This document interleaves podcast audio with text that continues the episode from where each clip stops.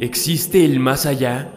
Si es así, ¿es posible acceder a él o incluso poder contactar o percibir a los que habitan este misterioso lugar? Durante miles de años, muchos han sido los que afirman haber experimentado algo relacionado con el más allá. Muchas personas se jactan de tener habilidades y ese sexto sentido el cual les permite contactar con los muertos y seres de otros planos. Videntes, espiritistas y nigromantes alrededor de todo el mundo aseguran que el más allá es real y por medio de su don especial han intentado ayudar a los afligidos por las garras del mal, de los muertos. Es así el caso de Ed y Lorraine.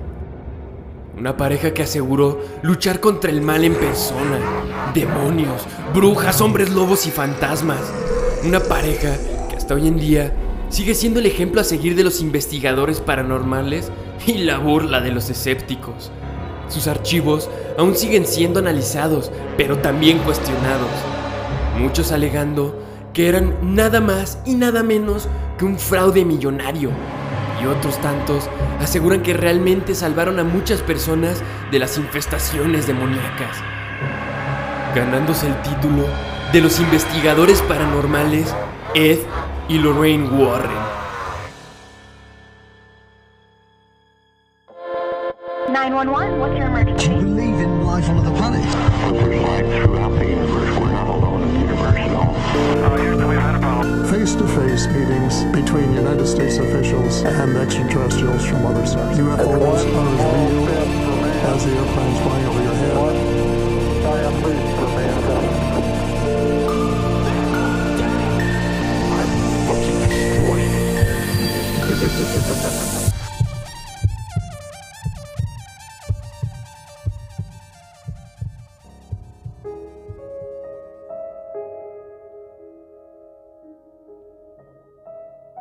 Alienados, ¿qué onda?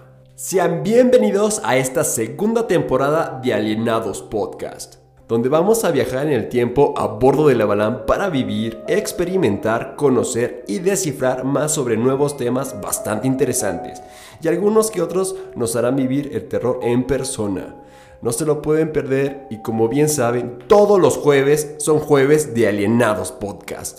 Así que tómense una chela, una buena botana y recuéstense en su lugar favorito para escuchar la segunda temporada del mejor podcast de misterio.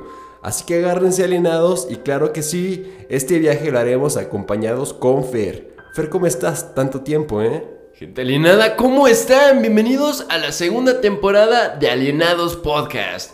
Es un gusto poder estar nuevamente con ustedes y por supuesto que contigo, Nenel. Y sí, pasó mucho tiempo, pero lo importante es que ya estamos de regreso. Por supuesto, esperamos que disfruten esta nueva temporada que como mencionas, Nenel, viene durísima con unos temas realmente interesantes y uno que otro bastante aterrador. Así es, Fer, a pesar del tiempo, esta segunda temporada que tenemos preparada para ustedes se viene cabroncísima. Es un gusto estar de regreso, gente alienada. Pero bueno, vamos a comenzar con el primer capítulo de la segunda temporada y como ya pudieron darse una idea, nos encontramos en el museo más aterrador de Connecticut, Estados Unidos, el famosísimo Museo de los Warren. Así es, Fer, hoy nos vamos a dar una vuelta por el museo de Ed y Lorraine y les contaremos la historia de cada uno de los objetos más peligrosos que tienen en este museo. Para eso, una vez que estemos cerca del objeto, lo tocaremos y este nos remontará a la fecha exacta en la que se dieron los acontecimientos y cómo llegaron a las manos de los Warren. Esto se va a poner muy bueno, pero antes de continuar, nos gustaría contarles brevemente quiénes fueron estas dos famosas personas y qué es lo que se dice de ellos. No sé si han escuchado, pero se ha dicho mucho que los casos llevados por los Warren no son de todo cierto, que muchas cosas fueron nada más y nada menos que un fraude. Sí, sí he escuchado eso de que los Warren eran puro mame, pero ¿qué te parece si descubrimos la verdad sobre esta pareja de investigadores paranormales conforme avanza el capítulo? ¿Ya se la saben alienados? Venga de ahí.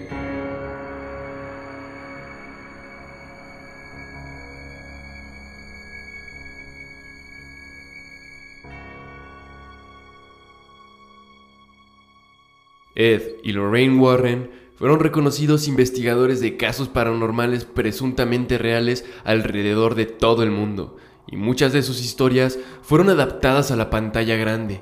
Algunas se convirtieron en éxitos de taquilla como la saga del conjuro y Annabelle. Ed Warren nació el 7 de septiembre de 1926. Fue un demoniólogo reconocido por la Iglesia Católica. Se dedicaba a pintar cuadros, aunque también escribía, por lo que fue autor de varios libros de ciencia ficción. Lorraine Warren nació el 31 de enero de 1927. Fue una medium y clarividente y junto con su esposo eran dueños del Museo del Ocultismo que se encuentra en Connecticut, Estados Unidos. Ambos formaron una pareja imparable, pero la vida los separaría el 23 de agosto del 2006, cuando Ed Warren falleció de un problema cardíaco. Recientemente, Lorraine partió para reunirse con su esposo tranquilamente el viernes 19 de abril del 2019. Chris McNeil, nieta de los Warren, anunció su fallecimiento. Anoche mi abuela, Lorraine Warren, en silencio y pacíficamente nos dejó para unirse a su amado Ed. Ella estaba feliz y riendo hasta el final. Ella era mi ángel y mi héroe. Por favor, únete a nosotros para celebrar su vida y honrar su hermosa alma. Recuerda atesorar a los que amas mientras puedas. Gracias y que Dios los bendiga a todos sentenció Chris McNeil en su mensaje compartido en las redes sociales. Reconocidos mundialmente por sus tenebrosos casos y su colección de objetos paranormales, los Warren, a pesar de ya no estar en este mundo con nosotros, hasta hoy en día se les sigue reconociendo como uno de los investigadores paranormales más famosos. Pero, ¿qué tan reales eran los casos que investigaron? ¿Los Warren realmente los resolvieron? ¿Realmente se enfrentaron con seres del más allá? ¿O simplemente todo fue pura y mera publicidad?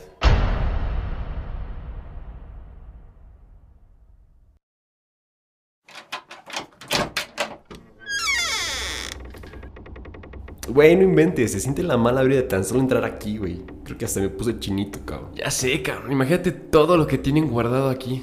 O sea, ¿cómo les explicamos que tienen mil objetos? De verdad, son demasiados y les juro que se siente como si alguien te estuviera observando, ca. No mames, cabrón, ¿ya viste estas fotos? A ver, voy. Madres, ca. En esa foto se ve como una niña está flotando. ¿Te parece si las tocamos para ver a dónde nos llevan? Una, dos, tres.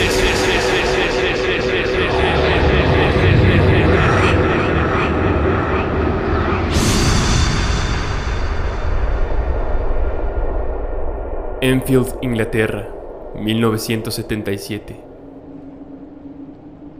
Entre los años 1977 y 1979, en el municipio londinense de Enfield, se dieron una serie de sucesos de actividad poltergeist en la vivienda de los Hodgson. Peggy Hudson, una madre divorciada, se fue a vivir a Enfield, al norte de Londres, con sus cuatro hijos. Margaret, de 13 años, Janet, de 11 años, Johnny de 10 años y Billy de 7 años. Todo comenzó cuando Peggy realizó una llamada a la policía para que acudiera a su residencia asegurando que dentro de su casa estaban ocurriendo hechos bastante raros presenciados por dos de sus hijos, Janet y Johnny. Esa noche, antes de la llamada a la policía, mientras todos dormían, se comenzaron a escuchar golpes en la puerta del cuarto de Janet, por lo que se despertó atemorizada. Pero el tiempo pasó y nada. De repente, una fuerza sobrenatural sacó a Janet de su cama violentamente. Una fuerza con la que no podía luchar y que la amenazaba con arrojarla a través de la ventana. Estaba en la cama y sentí unas manos frías, como una especie de fuerza tirando de mí hacia afuera, afirmó Janet en una entrevista de 2012. Una vez que la policía llegó a la vivienda de los Hudson, la madre comentó que varios objetos de la casa como sillas y mesas se movían sin razón y que incluso se escuchaban fuertes golpes procedentes detrás de la pared después de que los oficiales de la policía realizaran una exhaustiva investigación en la casa, salieron de la propiedad completamente atemorizados por lo que habían presenciado. Un agente de la policía afirmó que vio claramente cómo una silla se deslizó por el suelo y estaba convencido de que nadie la había tocado. Otras afirmaciones posteriores incluían supuestas voces demoníacas, fuertes ruidos, piedras y juguetes que se lanzaban, sillas volcadas y niños levitando. La casa de los Hudson comenzó a ser un fenómeno mediático. Los informes de los incidentes ocurridos en la casa de Enfield atrajeron la atención de la prensa local y nacional británica, siendo cubierta hasta 1979 por periódicos como Daily Mail y Daily Mirror. Estos extraños y sobrenaturales acontecimientos provocaron que el reportero Doug Beans y el fotógrafo Graham Morris de Daily Mirror se presentaran a la casa para documentar los hechos. El reportero Doug Beans afirma que al entrar a la casa, un bloque de Lego voló hasta su cabeza y lo golpeó fuertemente. Además de las piezas de Lego, también fueron lanzadas canicas a gran velocidad. Era como un campo de cricket, afirmó el reportero. A partir de estos aterradores e inexplicables episodios paranormales, la familia Hodgson asumió que en su vivienda habitaba una energía demoníaca que buscaba hacer el mal y que necesitaban la ayuda urgente de un experto. Los primeros expertos en acudir fueron Maurice Gross y Guy Lyon Playfair, miembros de la Society for Physical Research, un grupo dedicado a investigar casos paranormales. Durante seis meses, estos dos investigadores se dieron a la tarea de averiguar qué era lo que ocurría en el lugar de los Hudson, y por primera vez se le dio un nombre a esa extraña fuerza que habitaba en la casa, el Porter Gate de Enfield. Maurice y Guy llegaron a registrar sucesos extraños de naturaleza supuestamente sobrenatural, como sofás levitando, camas y mesas dándose la vuelta, tazas que se llenaban de agua o guantes de cocina que ardían solos.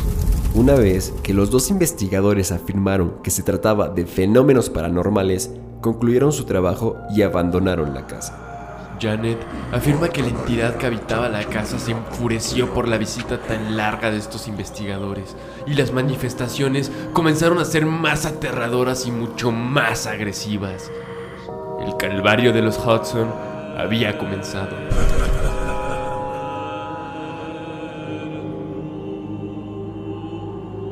Debido a que las manifestaciones ya no solo se presentaban en objetos y en muebles, sino en Janet también, Peggy decidió acudir a los famosos investigadores Ed y Lorraine Warren. Una vez que los Warren llegaron a Inglaterra y se presentaron en la casa de los Hudson, la familia, más que aterrada, se encontraba desesperada por la situación que vivían día a día y atemorizados por la supuesta posesión de la niña de 11 años. Janet aseguraba que después del suceso de la cama, un hombre llamado Bill hablaba a través de ella. La joven decía que se trataba de un hombre ciego que había muerto de una hemorragia en la misma habitación de la casa. Por supuesto que inmediatamente se hizo una investigación y se confirmó que efectivamente en esa casa vivió un hombre llamado Bill Wilkins. Incluso localizaron al hijo y él confirmó que su padre había muerto ahí, tal y como relató Janet. Pero ¿cómo podía saber esto la joven? Los Warren, dentro de todas sus pruebas, decidieron realizar una grabación para tener registro de todo lo que ocurría y por supuesto de la supuesta posesión de Janet.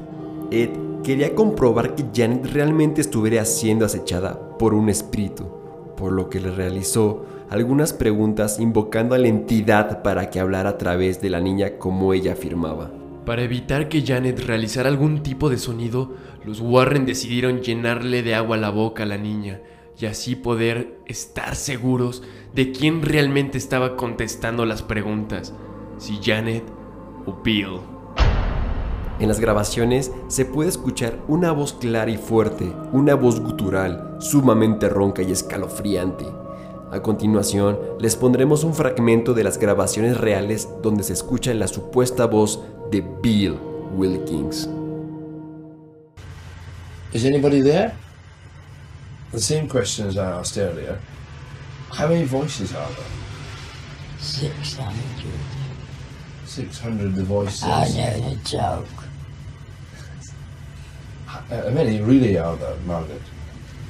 I think so far we've had 10 Three. um, sensible voices. But the rest of the names are absolute rubbish. Is anybody there? No, no. Who's there? Doctor Doctor Who?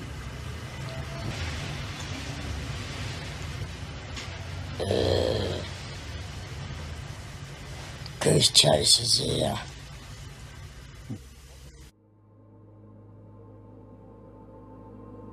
Era como si algo estuviera detrás de mí todo el tiempo. Ellos hicieron todo tipo de pruebas. Incluso me llenaron la boca de agua, pero todavía se escuchaba aquella voz. Afirmó Janet. Durante un tiempo la pareja Warren continuó con la investigación y con los exorcismos tanto en Janet como en la casa. Según los Warren, la actividad paranormal cesó con el exorcismo y la expulsión de Bill Wilkins de la casa en 1978. Posteriormente, en 1980, los Warren publicaron un informe llamado Expediente Warren, caso Porter Gates de Enfield, en el que aseguraban que Janet era estrangulada con cortinas y objetos de la habitación. En este expediente también se encuentran filmaciones de la niña levitando, los objetos moviéndose del lugar y muchas horas de grabaciones de voz de los espíritus en distintas habitaciones de la casa. Sin duda, un caso bastante aterrador llevado a la pantalla grande como El Conjuro 2, dirigida por el magnífico James Wan. Pero una cosa es lo que vemos en la pantalla grande y otra cosa es lo que realmente sucedió. Así es, Nenel, además de ser uno de los casos más perturbadores, ha sido uno de los más investigados y cuestionados por los escépticos e investigadores paranormales. Las pruebas que hay sobre este caso realmente nos dejan mucho que desear y por supuesto que ponen en duda su veracidad. Primero, y para no irnos tan lejos, es bien sabido que una pareja laica no puede por ningún motivo realizar un exorcismo. Supuestamente los Warren eran los únicos exorcistas aprobados por la iglesia. ¡Mentira! Los Warren, a pesar de ser católicos, jamás fueron aprobados por la iglesia como exorcistas. Va en contra de las leyes eclesiásticas y la iglesia ha negado tal nombramiento a los Warren. Ups. Segundo, en una entrevista con The Telegraph en mayo de 2015, Janet confirmó que ella y su hermana habían inventado algunas de las historias, dejando claro, eso sí, que fue siempre para apaciguar la opinión pública y que solo habrían supuesto el 2% de la actividad sobrenatural. Una pequeña confesión que le dio vuelta al caso y a la que se agarran los escépticos para argumentar que ellas son las verdaderas responsables del supuesto poltergeist de Enfield. Tercero, como comentamos, una de las pruebas visuales más polémicas eran una secuencia de fotografías en las que supuestamente se veía a la pequeña Janet levitar. Se han hecho minuciosas pruebas a las fotografías por distintos investigadores y muchos aseguran que solo veían en esas fotografías a una niña saltando de la cama y las marcas de sus pisadas sobre el colchón. Incluso al ser un fenómeno tan mediático, algunos reporteros afirmaron ver a Janet brincando en la cama. Al ser descubierta, argumentó que era un espíritu que le estaba haciendo levitar. Además, en otra foto tomada por los medios, se puede ver a Janet doblando cubiertos con sus propias manos para después añadir que lo había hecho una presencia invisible que la había poseído. Cuarto, los investigadores Guy y Maurice afirmaron años después que las manifestaciones paranormales solo tenían lugar cuando una de las dos hermanitas estaba presente. Sin que ellas se dieran cuenta, ubicaron una cámara de video en la cocina y se dieron cuenta de la verdad. Margaret era la encargada de hacer los efectos especiales a punta de un complejo mecanismo de poleas y cuerdas, mientras la talentosa Janet se ocupaba de hacer las voces de los espíritus que supuestamente querían amotinarse en la casa de Enfield. De hecho, decían que Janet resaltaba mucho por su habilidad en ventriloquía. no mames. Para los que no sepan, la ventriloquía es la habilidad y el arte de modificar la voz para imitar otras voces u otros sonidos sin mover la boca. Incluso déjame decirte que Guy Lyon Playford, quien ya mencionamos, aseguró que en una ocasión los Warren llegaron sin ser invitados a la casa en el verano de 1978 y que solo estuvieron un solo día en el lugar. Carajo, como que solo un día. Hay muchas cosas que rodean este caso y muchas pruebas que afirman que todo fue un montaje. Pero bueno, ustedes, gente alienada, ¿qué opinan? ¿Realmente ocurrieron una serie de eventos paranormales en la casa de los Hudson en Enfield, Inglaterra? ¿Realmente los Warren acabaron con un ser del más allá o solo se presentaron en un fenómeno mediático el cual los iba a beneficiar? Margaret y Janet eran atormentadas por un ser maligno o realmente son las más famosas estafadores paranormales, al igual que los Warren de todos los tiempos? Me huele muy mal esto, Fer. ¿Sabes qué? Vamos a los siguientes casos, ¿qué te parece? Vayamos por la foto y regresemos al museo. De una, vámonos, vámonos, vámonos, vámonos.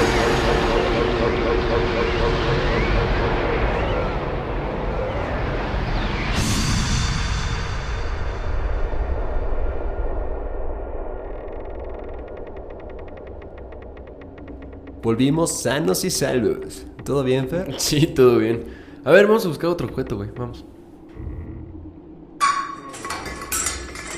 Aguas, güey, con cuidado. Sí, güey, sí, sí, no voy a romper nada, tranquilo. Pero mira, estaba viendo este espejo. Mm, creo que es el de la casa de la plantación Myrtle. Sé que se conoce como una de las casas embrujadas más cabronas de todo Estados Unidos. Al parecer la finca se edificó sobre un antiguo cementerio indígena. Como es de costumbre, las historias paranormales no se hicieron esperar. Sí, al parecer en la vivienda ocurrían asesinatos diariamente, de la misma manera que algunos decían presenciar sucesos paranormales. De hecho, uno de los objetos de los que más se habla es el espejo que llegó en 1980. Todos los huéspedes de la finca aseguraban mirar formas que intentaban salir del espejo y también huellas de niños que a veces aparecían marcadas en el cristal. El espejo de la plantación Myrtle llega a los Estados Unidos en 1880 y su leyenda surge en las dos últimas décadas del siglo XIX. Fue traído de Europa en esa época para decorar el nuevo edificio que el gobierno estadounidense había levantado sobre un cementerio indígena. Era un espejo precioso, con detalles en color dorado aproximadamente de metro y medio de alto y uno de ancho. La leyenda afirma que dentro del espejo se encuentra atrapada el alma de la señora Sarah Woodruff y sus hijos, se supone que la familia fue envenenada por los trabajadores de la plantación debido al maltrato que recibían por parte de la patrona Sara. Curiosamente, en el folclore de algunos países se dice que los espejos deben ser tapados inmediatamente después de la muerte de alguien para evitar que su alma quede encerrada. Sí, eso es muy sabido y se dice que los espejos son las puertas al más allá y de hecho hasta hace unos años el espejo seguía en la finca pero debido a los supuestos fenómenos paranormales y apariciones fue entregado a Ed y Lorraine Warren para que ellos lo guardaran en su museo. Interesante historia, pero creo que hay objetos mucho más peligrosos y aterradores aquí, ¿no crees, Fer? Eh, seguramente sí, Emma. Hay que seguir buscando. ¿Ya encontraste algo? Mira, un pedazo de lápida. Dice, va... No entiendo, güey, ven. Va... No mames, güey, no mames, güey, no, no, no lo toques. No mames.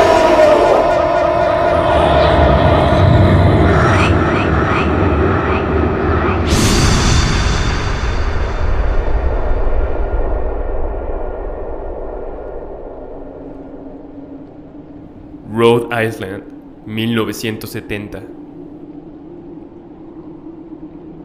Güey, te dije que no lo tocaras. Viajamos al caso de la familia Perron.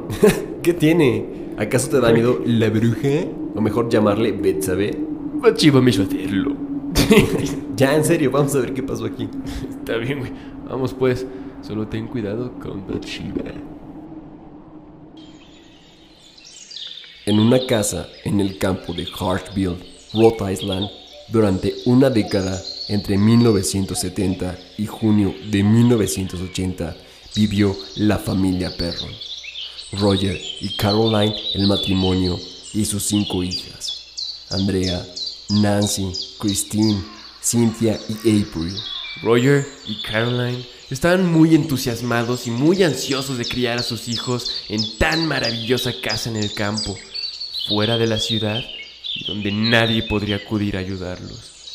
Lo que ellos no sabían es que la casa estaba llena de agonía y muerte. Muchos años antes de que la familia Perron decidiera mudarse a su nuevo y maravilloso hogar, la casa ubicada en Harshville, Rhode Island, guardaba un oscuro secreto. Tenía un pasado aterrador, un pasado de muerte y sufrimiento. Los Perron llegaron al mismo infierno. Ocho generaciones vivieron y murieron en esa casa. Entre estos residentes estaba el señor John Arnold, quien a los 93 años se suicidó colgándose de las vigas de la hacienda, incluyendo varios suicidios por ahorcamiento y envenenamiento, la violación y el asesinato de una niña de 11 años. Prudence Arnold, quien se presumía que había sido asesinada por un empleado de la hacienda, dos ahogamientos en el riachuelo situado a las proximidades de la construcción, cuatro hombres que murieron ahorcados misteriosamente en estas tierras. Pero la historia de la hacienda aún no acaba ahí. Un siglo antes de que los Perron habitaran la casa, vivió una mujer conocida por su crueldad, conocida por el homicidio de sus hijos presuntamente sacrificados en ritos satánicos y el asesinato de tres empleados. Un siglo antes habitó la casa una mujer adoradora del diablo, Bathsheba Sherman.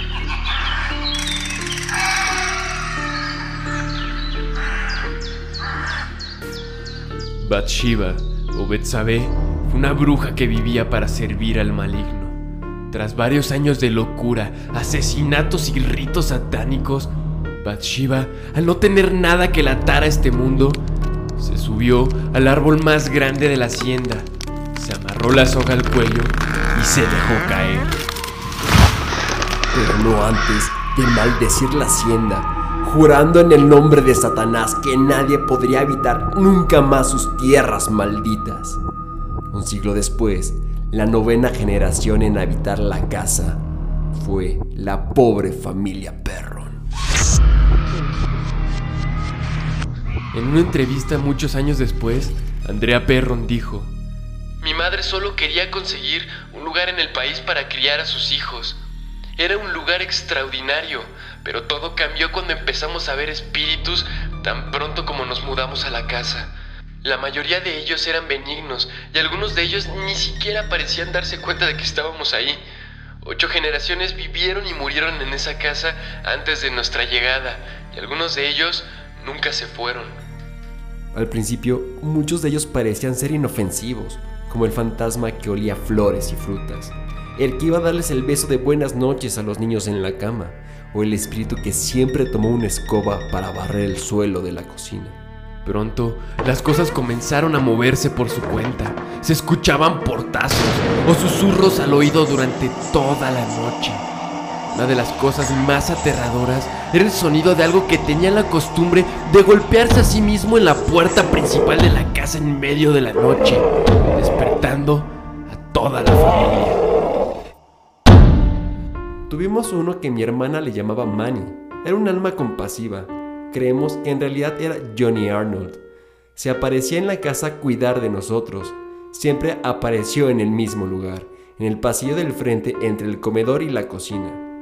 La aparición solía siempre apoyarse contra la puerta y ponía una sonrisa torcida como si él se divirtiera con los niños. Tan pronto hacíamos contacto visual con él, se desaparecía. Andrea las describía como especialmente inquietantes. A veces los espíritus aparecían opacos o aparentemente sólidos, y otras veces eran translúcidos o en forma de niebla y bruma. También afirma que los espíritus realmente querían comunicarse con los miembros de la familia, pero no fue a través de hablar en voz alta.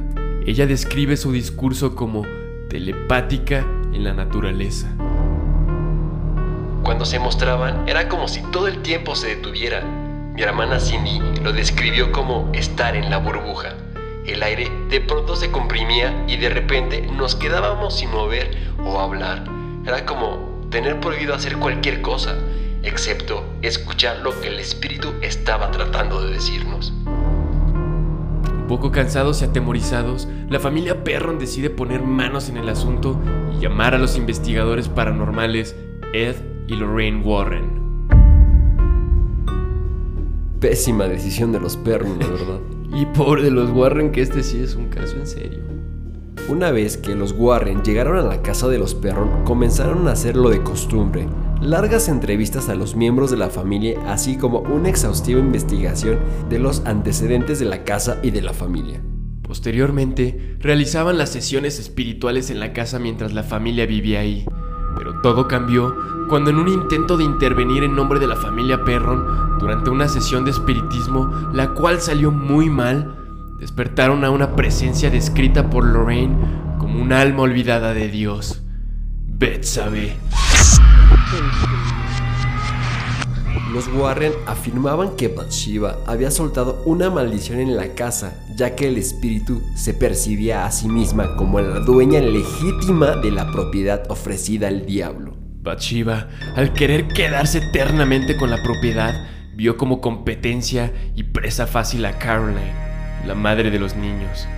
Ella quería quedarse con los hijos de los Perron, así como con el esposo, así que Betsabe comenzó a ser implacable con los Perron. Los Warren identificaron a la bruja como el espíritu más peligroso de la casa, por lo que decidieron comenzar con los ritos de expulsión. Pero lo que no sabían es que esto solamente empeoraría las cosas para los Perron, especialmente para Caroline. Caroline describió al espíritu de Betsabe como una criatura despreciable y repugnante. Describió su rostro como una colmena de abejas deshidratada, cubierta de telarañas y sin rasgos humanos apreciables, a excepción de los gusanos que se arrastraban a través de las grietas de la arrugada piel de su cara. Su cabeza redonda y grisácea siempre estaba inclinada hacia un lado. El cuello del espíritu estaba completamente roto. Un hedor llenaba la habitación cuando se hacía presente. Un artículo publicado en agosto de 1977 en el periódico local describió la aparición de Bathsheba. La señora Perron dice que despertó una mañana antes del amanecer y se encontró con un fantasma al lado de su cama. La cabeza le colgaba hacia un lado, sobre un viejo vestido gris. Había una voz reverberante que decía, Vete, vete, te sacaré con muerte y tristeza.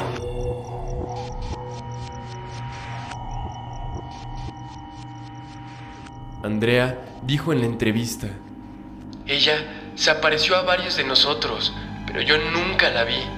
Vi a muchos de los espíritus, pero nunca la vi a ella, salvo en un estado de sueño telepático.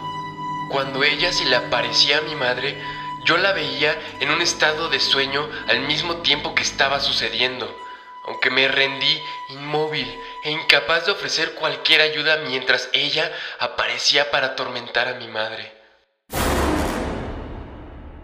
Las sesiones de espiritismo y expulsión realizadas por los Warren cada vez salían peor y conforme pasaba el tiempo, los ataques empeoraban. Caroline estaba acostada sobre el sofá cuando sintió un fuerte dolor en la pantorrilla. La mujer examinó su pierna y encontró una gran herida sangrante. Parecía como si una aguja de coser hubiera atravesado su piel. Los Warren descubrieron que Bathsheba le infligía daño a Caroline con este objeto, una aguja de coser, ya que con esta atravesó el cráneo de su hijo cuando se lo ofreció a Satanás. Caroline era estrangulada, abofeteada y solía ser golpeada con diversos objetos. En varias ocasiones fue arrastrada por la entidad desde su cama hasta la parte de afuera de la casa. El caso se les había salido de control a los Warren. El mayor temor de la señora Perron era el fuego, y pronto fue descubierto por la entidad y utilizado para atemorizarla. Bathsheba batía antorchas contra su cama mientras dormía y le exigía que dejara inmediatamente la casa. Más tarde, luego de las frustradas amenazas hacia Caroline para que saliera de la casa, la entidad tomó un camino diferente e intentó invadir el cuerpo de Caroline. Creyendo que la mujer había sido poseída, los Warren decidieron pedir ayuda a un padre exorcista quien puso fin a la posesión, mas no expulsó al resto de las entidades. Andrea Perron recordó la noche que se produjo el supuesto exorcismo. La noche que pensé que vería ver a mi madre morir fue la peor noche de todas. Ella habló con una voz que nunca habíamos escuchado antes y con una fuerza que no es de este mundo. Saltó a seis metros de distancia hacia otra habitación. A pesar de tener a Ed y Lorraine Warren intentando correr a los espíritus, terminaron haciendo más daño que bien y nunca tuvieron éxito en liberar la casa de su horror. La familia se quedó en la casa durante 10 años antes de finalmente salir, pero las cosas horribles que ocurrieron dentro de esa casa y esas paredes se quedaron con ellos para siempre. Los Warren no tuvieron éxito liberando a la familia de su tormento infernal. Caroline Perron recordó la terrible noche y explicó que a pesar de que las intenciones de los Warren eran buenas, notaron que las cosas empeoraron en torno a ellos. Conforme la situación se salió de control, Roger Perron les exigió a los Warren que dejaran el sitio inmediatamente. La antigua residencia de los Perron fue vendida tras una explosión de la caldera, pero aún se mantiene en pie. Yo sí creo que este es un caso real. De hecho, según cuenta la familia, la persona encargada de las obras de restauración huyó de la casa dejando atrás sus herramientas y equipo y no volvió para reclamarlo. Exacto, puede que el caso sea real, pero lo que hicieron los Warren ahí solo fue más que un show emperando las cosas impresionantemente. Así es, tenemos otro caso en el que los Warren solo dejaron las cosas inconclusas y un verdadero exorcista tuvo que solucionarlo, ya que Ed y Lorraine no pudieron. Norma Sutcliffe, la nueva propietaria de la casa, aseguró que todo era una farsa mediante un video donde detalló que Bathsheba Sherman no era una bruja y todo sería solo una invención. Reiteró en su video que no hubo asesinatos ni suicidios. No hay razón para que exista un fantasma en esta casa. E insistió a los fanáticos del conjuro que dejaran de visitar su casa porque lo relatado no es real. Obviamente, si quieren ver esta historia en la pantalla grande, ya no está en los cines, la pueden ver en Cuevana. Tienes razón. Bueno, esta historia muchísimo más exagerada, vean la película El Conjuro de James Wan. También el periodista Kent Spotwood dijo que Bathsheba Sherman no era ni satánica, ni bruja, ni tampoco se ahorcó. De acuerdo a Spotwood, Sherman nació en 1812 y murió en 1885 de parálisis y era una mujer perfectamente normal. Por otra parte, Andrea Perron, como ya lo hemos mencionado, la mayor de las cinco hijas de la familia Perron, ha publicado varios libros sobre la supuesta experiencia de su familia. Le dijo a Providence Journal que lo relativo a Bathsheba fue un invento de los Warren. Oh my god. Si quieren saber la historia completa de Betsabe o Bathsheba Sherman, los invitamos a escuchar el capítulo El Aquelarre en la primera temporada de Alienados Podcast. Así es, Nel, excelente capítulo. Pero, ¿qué te parece si volvemos al museo a ver qué más nos encontramos? Me parece excelente tu idea, Fer, pero ¿sabes dónde dejamos la lápida de Bathsheba? Mm, no la voy a buscar, pero es... Ay, güey, espera. Me traigo un pedazo de cuerda. Perfecto, con la que se ahorcó. ¡Esto funciona!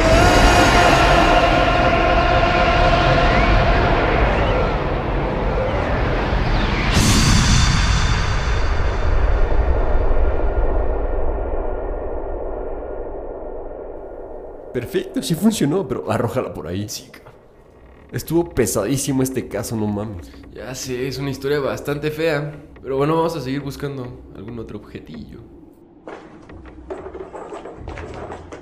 Hey, ¿qué haces? Pues, ¿qué crees? Viendo qué más hay. Solo porfa, ya no vayas a tocar nada sin decirme antes, güey. No quiero volver a una historia como la pasada. Tranquilo. Solo voy a admirar este vestido de novia que está atrás de una vitrina. ¿De quién es o qué? ¿Por qué está aquí? Sheila de la llorona. no, güey. Es el vestido de Anna Baker. Se dice que por ahí de 1849 se había enamorado de un trabajador del hierro de clase baja. Ella era de clase alta, ya sabes cómo eran las cosas antes. Ya sé, prácticamente un pecado. Pero bueno, como cualquier historia de amor prohibido, el padre de la joven se opuso al matrimonio de los jóvenes enamorados y ella, en un ataque de rabia, decidió nunca más volver a enamorarse. Lo cumplió hasta el final de sus días en 1914. Bueno, ¿y el vestido qué hace aquí? El vestido que Baker había elegido para casarse acabó aquí en el Museo de los Warren porque dicen que el vestido se mueve por cuenta propia especialmente en las noches de luna llena. Algunos especulan que el espíritu vengativo de Anna Baker a veces vuelve para probarse su vestido. o sea, ¿llegó solo? Bueno, se supone, se supone. Interesante, otro objeto que los Warren no adquirieron por cuenta propia. Pero bueno, sigamos buscando. Chan, chan, chan. Adivina qué encontré. ¿Qué? No mames, espera, no la toques. La verdad no se ve tan culera como en las películas. De hecho, podría ser la muñeca de cualquiera de tus hijos. no seas mamón, ¿a poco esta es la famosísima muñeca de Annabelle? Supongo que sí. ¿Vamos a averiguarlo?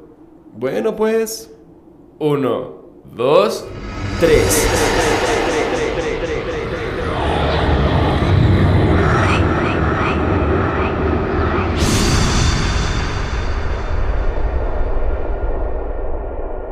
América del Norte, Estados Unidos, 1970. Durante los años 70, la empresa Raggedy Ann se hacía millonaria con la venta de peculiares muñecas hechas de trapo, el juguete perfecto para los niños de la época. Se dice que estas muñecas representaban una de las mejores ventas para la empresa en la década de los 70, pero a pesar de ser el juguete que hizo feliz a miles de niños, no todos corrieron con la misma suerte. Todo comenzó en 1970, cuando una mujer le regaló una muñeca Raggedy Ann a su hija llamada Donna, quien era estudiante de enfermería y se encontraba viviendo dentro del campus. Donna tenía una compañera de cuarto llamada Angie y pronto las dos serían testigos del mal en persona.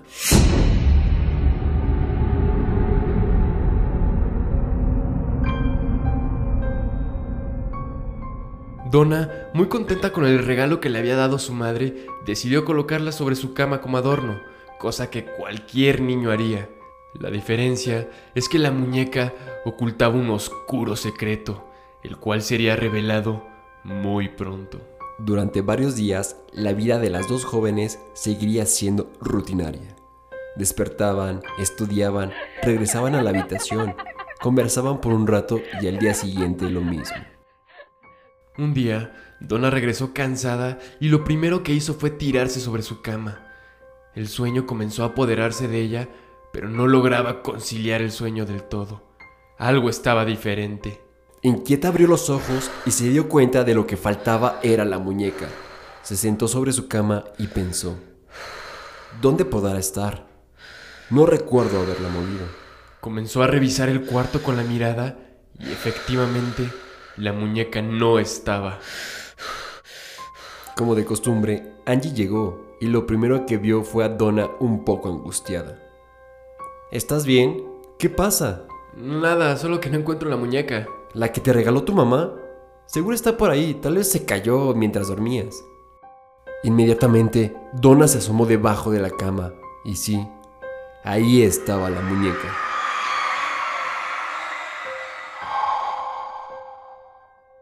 Los días pasaron y las cosas comenzaron a ponerse más extrañas.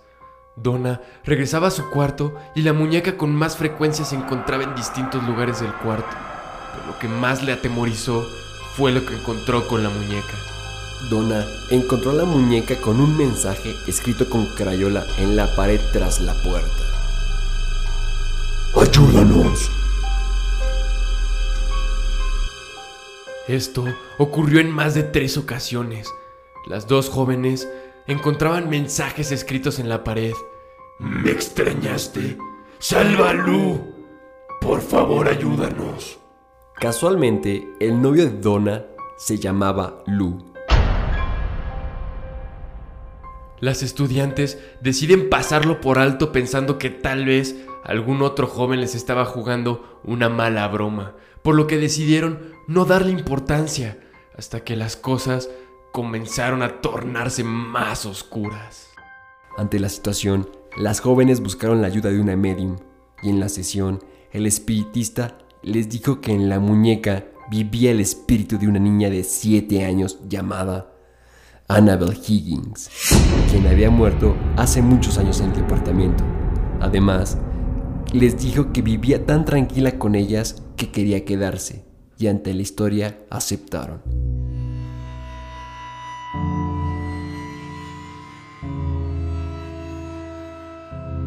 Lu, el novio de Donna, al no estar de acuerdo con la situación y lo que estaba pasando con la muñeca, intentó deshacerse de ella, por lo que fue el primer afectado. Donna, al estar tan asustada por esta situación, le pidió a Lu que se quedara esa noche con ella. Cuando despertó, Lu vio a Anabel que estaba parada al pie de su cama e intentó estrangularlo. Pero el joven solo se desmayó. Cuando despertó, agarró inmediatamente a la muñeca y se fue del departamento para destruirla lejos de ahí. Cuando Lu regresó al departamento de Donna, tranquilo de haberse deshecho de la muñeca, comenzó a escuchar ruidos en la recámara como si varias personas estuvieran en el lugar. Y cuando entró, solo estaba la muñeca Annabel sentada en una esquina.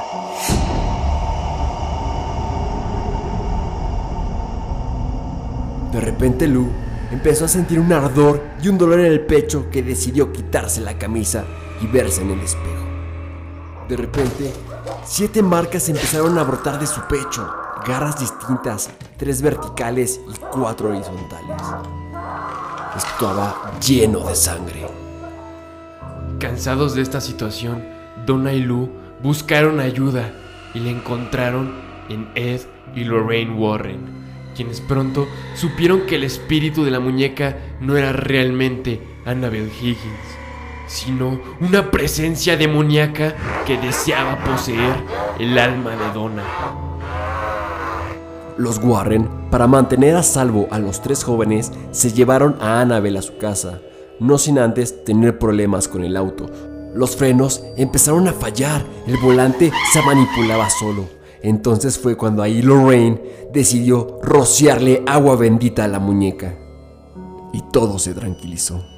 Ya una vez en su casa, bajaron a su sótano y construyeron una urna de cristal, donde la encerraron y permanece ahí hasta hoy en día. Vaya, ¿eso fue todo? Vámonos de regreso al museo. Eh, Yo pensé que era una historia más culera. De retacho. Ah,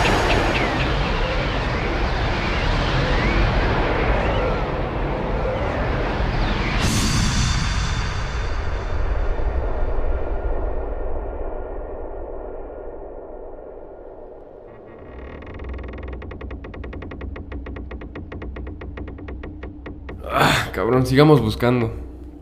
Oye, como que estos viajes en el tiempo no te dan con dolor de cabeza. Sí, cabrón.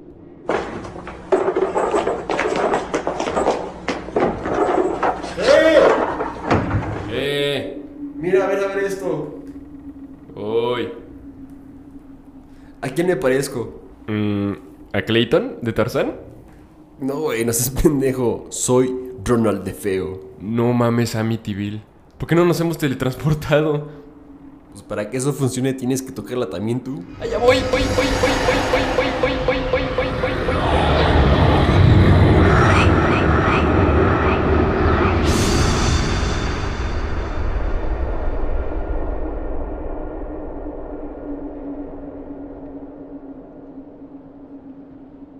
Amityville, 1974.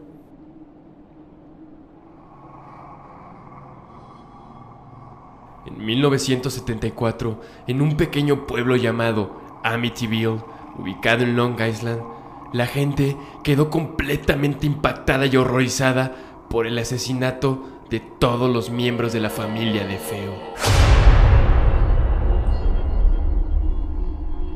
Todo comenzó cuando uno de los hijos del matrimonio de Feo, Ronald, disparó a sus padres y a sus cuatro hermanos.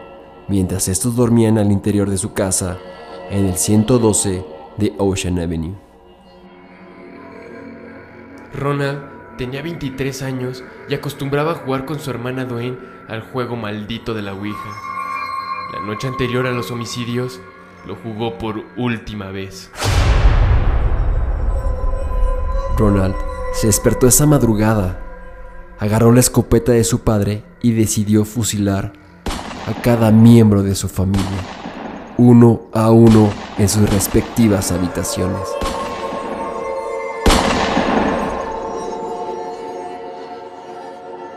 Ronald le disparó a todos por la espalda, a excepción de la madre, quien fue descubierta con una bala en la cabeza. Las víctimas fueron encontradas boca abajo con los brazos cruzados. Tras el asesinato, Ronnie, como le decían sus amigos, escondió la escopeta con la que disparó y corrió hacia un bar del pueblo, donde señaló que alguien había asesinado a su familia. La policía llegó al lugar y encontró la macabra escena.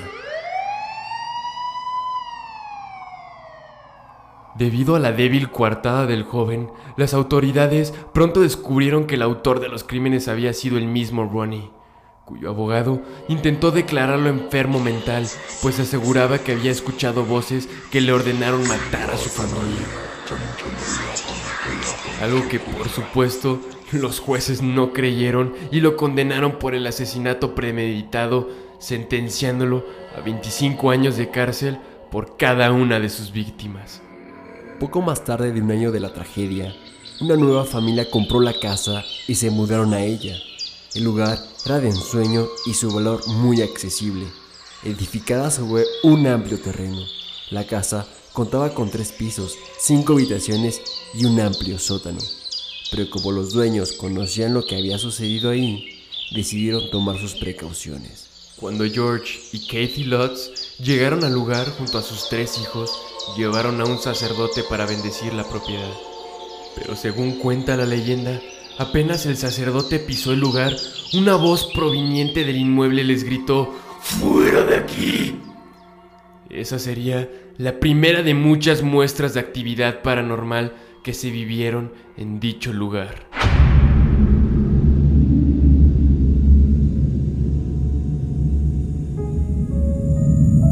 Ruidos, olores y manchas desconocidas aparecían por toda la casa. Siendo el más afectado el padre de la familia, George no podía dejar de sentir un gran frío que lo hacía pasar horas frente a la chimenea. Además, poco a poco comenzó a despreocuparse de su aspecto personal y se volvió malhumorado y extraño. En tanto a la hija menor de Katie y George, Melissa, comenzó a tener una amiga imaginaria llamada Judy, igual que una de las víctimas de Ronald DeFeo. La presencia de esta figura comenzó a hacerse cada vez más fuerte en la casa hasta que incluso otros pudieron verla. La familia vivía con un gran miedo. Así lo relató años después Danny Lutz, uno de los hijos de la pareja, quien en ese momento tenía solo nueve años. Yo no sabía nada de lo que pasó ahí hasta el día que entré a la casa. Mamá nos dijo, hay algo que quiero que sepas. Había una familia que fue asesinada aquí. Ella nos preguntó si nos molestaría, pero cuando no tienes edad apenas sabes lo que es asesinato. Reveló el hombre en un documental sobre lo ocurrido. Con el paso de los días, no solo los olores, ruidos y las manchas comenzaron a preocuparlos. En una ocasión, encontraron más de 500 moscas en una habitación y en otro momento, según reveló Dani, vio una criatura de aspecto maligno en la ventana del dormitorio de su hermana menor Melissa. Las cosas se salieron de control cuando Dani y su hermano levitaron de la cama. Los dos nos despertamos y nuestras cabezas y pies estaban aplastándonos y golpeándonos uno contra el otro en el techo. Después de eso mamá dijo, ve a preparar tu maleta, nos vamos a casa de la abuela, vamos a salir de aquí. Yo no sabía que nunca regresaría a la casa de Amityville. Y así fue. Tras los múltiples ataques, la familia abandonó todo y se fueron del lugar sin nada. Los medios de comunicación, por supuesto, se enteraron de lo ocurrido y decidieron cubrir la noticia, lo que hizo que el pueblo dudara de las palabras de la familia, ya que aseguraban que solo buscaban dinero. Mientras el pueblo no les creía, Ed y Lorraine Warren fueron llamados para investigar lo que estaba ocurriendo allí, decisión que posteriormente lamentarían. La misma Lorraine aseguró que este caso fue el peor que se enfrentó en su vida. El caso en sí ha afectado nuestras vidas personales, más que cualquier otro caso en el que hayamos trabajado en 54 años de investigación. Hemos estado involucrados en peligrosos casos diabólicos, hemos estado involucrados con levitaciones y sangre procedente de los ojos de alguien, todo tipo de cosas malas, pero ese caso nos siguió hasta nuestra casa. En el caso de Amityville, nos atacaron la primera vez que entramos a la casa y eso es muy inusual. Durante el tiempo que duró la investigación, la pareja no solo fue agredida físicamente, Ed fue lanzado varias veces al piso mientras rezaba o realizaba provocaciones religiosas, sino que también espiritualmente, ya que aseguraba haber sentido una presencia demoníaca y haber visto los cuerpos de la familia de Feo. Como si esto fuera poco, el equipo de la pareja logró captar la imagen de lo que parece ser un niño fantasma en el segundo piso de la casa, donde se supone que no había nadie más. Aunque el horror de Amityville se convirtió en una leyenda en sí, había una que le predecía y que podría explicar todos los extraños hechos que vivieron estas familias. Según decían en el pueblo, la tierra donde estaba construida la casa pertenecía a un hombre llamado John Ketchum, un practicante de magia negra que tenía una cabaña donde se edificó la casa. El hombre también pidió que sus restos fueran enterrados en aquella tierra. Otra leyenda aseguraba que los indios Shinnecock también en algún momento vivieron en estas tierras, las que fueron utilizadas para albergar a los enfermos y los locos, los que fueron dejados ahí para morir. Un dato curioso, los indios cuando alguien muere los dejan boca abajo con los brazos cruzados como encontraron a la madre de Ronald de Feo. Esto para que sus almas se queden en la tierra y no vayan al cielo. Los Warren creían que el sufrimiento que había ocurrido en el lugar había dejado la propiedad con una energía muy negativa y una oscura historia, lo que es un imán para los espíritus demoníacos y lo sobrenatural. Gracias a los investigadores, los Lots pudieron recuperar parte de sus cosas y las escrituras de la propiedad, lo cual permitió que la casa fuera vendida nuevamente. En el año 2010 se vendió por 950 mil dólares, pero hoy nuevamente se encuentra en venta. Sin embargo, no ha habido más informes de actividad de los residentes recientes. Años después, De Feo aprovechó esta historia y alegó que había escuchado voces la noche de los asesinatos, luego de que el jurado rechazara esa defensa y lo condenaran a seis cadenas perpetuas, contó que lo de las voces era una mentira y solo estaba tratando de conseguir una sentencia rebajada bajo el argumento de problemas mentales. También el famoso autor del libro de la familia Lutz, Jay Anson, hizo una declaración al respecto tiempo después. Recuerdo que Ed salió de la puerta y me comentó, acaba tú la historia, aquí no hay nada. Mm, Vámonos de aquí, es una farsa también. Y vamos al museo y de ahí a la Balam, ¿te parece? Perfecto, vámonos.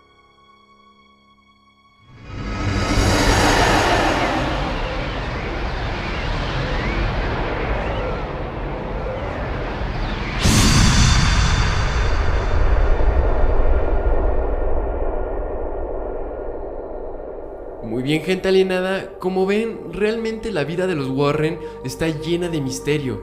Se cree que tienen más de 50.000 casos investigados, pero realmente volvemos a las mismas preguntas. ¿Realmente los Warren resolvieron algo? ¿Buscaban fama y dinero? Se hicieron muchas declaraciones al respecto sobre la vida de Ed y Lorraine. Muchos afirman que eran unos estafadores en busca de hacer un poco de dinero a costa de los atormentados y afligidos por el mal. Por supuesto que todas las películas sobre los expedientes Warren recaudaron algo al igual que los miles de libros vendidos a lo largo del mundo. Alienados, se los dejo a ustedes, pero yo realmente sí creo que algunos de los casos fueron reales, más no la investigación e intervención de la pareja Warren. Como dices Fer, tal vez los Warren vivieron temas paranormales en dos de sus casos más famosos, pero ahí vieron que estaban haciendo de una fama y dinero impresionante que hicieron tal vez montar varios sucesos más. Como nos dijo el sacerdote Agustín, lo único que puede salvarnos del maligno es Dios. Muy bien, gente alienada, se nos ha acabado el tiempo y queremos agradecerles a todos los que se están tomando un poco de su tiempo para escuchar estos temas tan interesantes. Nenel, muchísimas gracias por este espacio y por favor, alienados, no olviden seguirnos en nuestras redes sociales como arroba alienadospodcast. Fer, gracias a ti por esta experiencia y esos viajes en el tiempo estuvieron increíbles. Y sobre todo a ustedes, alienado, por escucharnos todos los jueves. Y un pequeño consejo, si algo les sale mal, recuerden que siempre está la excusa. Bachiva me hizo hacerlo. Muy bien, alienados, nos vemos en el próximo capítulo desde la nave de la Federación Intergaláctica para encontrarnos con algunos visitantes. Venga de ahí.